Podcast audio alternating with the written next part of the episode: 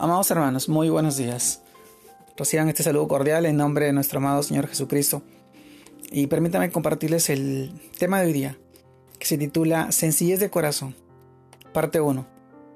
Y vamos al libro de Hechos, capítulo 2, verso 46, cuando narra de esta manera, y perseverando unánimes cada día en el templo, y partiendo el pan de las casas, comían juntos con alegría y sencillez de corazón Hechos capítulo 2, verso 46.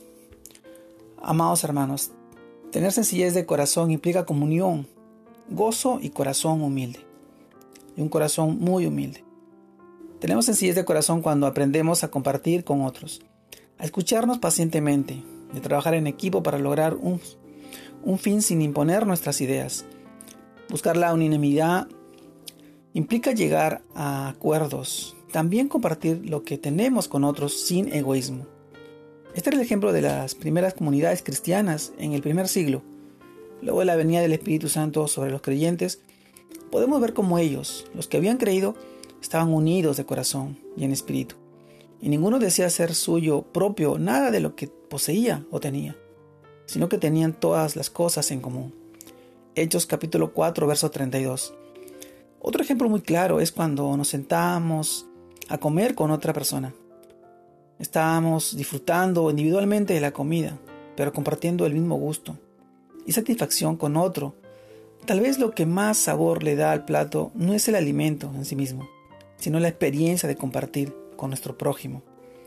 Y lo que causa esa comunión, esa unión espiritual, es el Espíritu de Dios, ese amor de Dios derramado en nuestros corazones.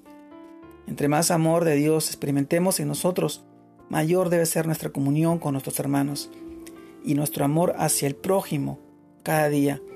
Así que hoy yo te pediría que pongamos en práctica el llamado a vivir en comunión como creyentes en Cristo Jesús, pero también dejando todo egoísmo, viviendo la sencillez de corazón, tomando en cuenta lo que nos dice nuestro amado Señor Jesucristo.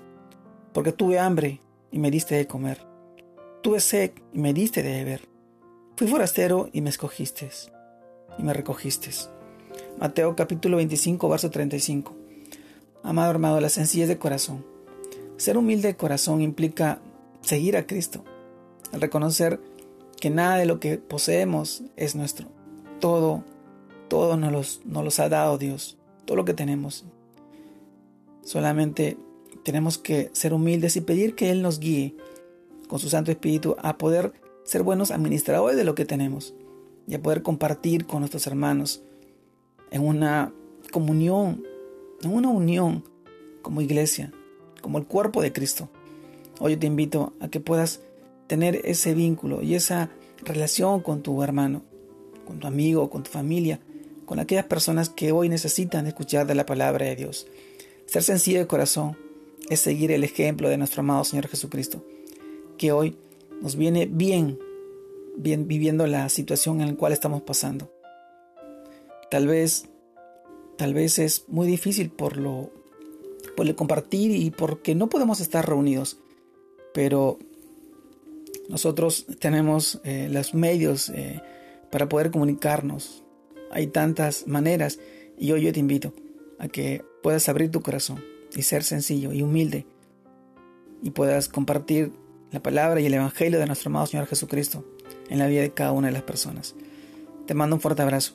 Dios te guarde y te bendiga en este tiempo y en este día. Y que este inicio de semana sea muy bendecido para ti, en, la vida, en, tu vida y en la vida de los tuyos. Un abrazo a la distancia. Dios te bendiga.